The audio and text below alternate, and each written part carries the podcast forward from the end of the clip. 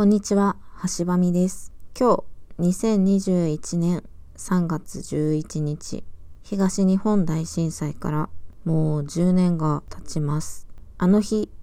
私は何をしていたかと言いますと、出身地の北海道札幌市で、当時高校生でしたので、あの日はちょうど球技大会をやっておりました。大体の球技の試合が終わった頃に、ちょっとみんなのんびりバレーボールのパスの試合とか、バスケのワンオンワンをやってみたりとか、そういう空き時間に起きた地震でした。私は当時生徒会に入っていたので、そういった学校行事は主催側だったんですけど、ステージの上にいたんですね。だから、上にぶら下がっている照明とかがカタカタって揺れるのを感じて、すぐ後輩たちもその真下とかにいたので、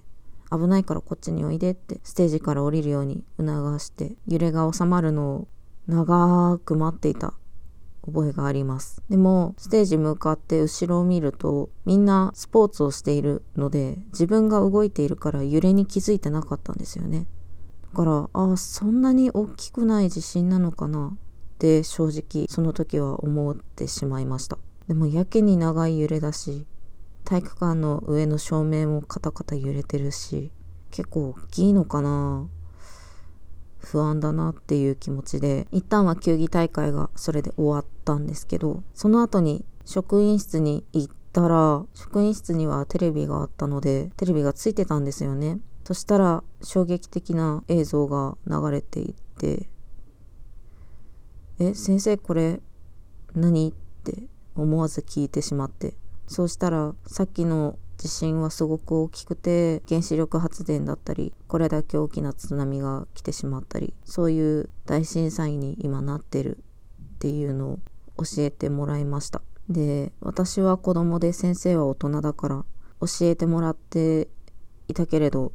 先生も先生であの衝撃的な映像を見て驚いてしまったり恐怖したりあとは心配な気持ちあったんじゃないかなって今になって思います。その日の夕方からやはり日本全国がすごい勢いであの大震災に向かって支援だったり動き始めたなって感じたんですけど同時にどれだけ多くの方が被害を受けたんだろうかとわからない状態が何日か続いていたなと私は記憶をしております。あとは大震災が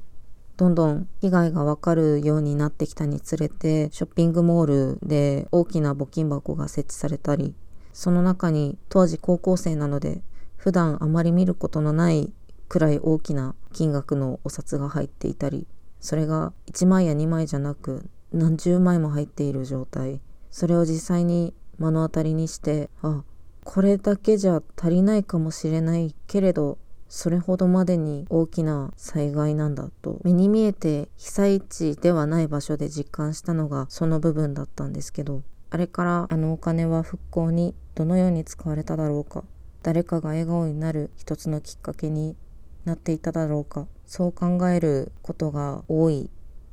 この3月11日毎年です。今年は10年の節目とは言いますが被災した側に節目なんていうのはなく今日も明日も明後日も毎日が続いていく。その繰り返しが10年間あったんだと思います。まだまだできることがきっとあると思いますので引き続き力になれたらと思っております。今日はそんなお話でした。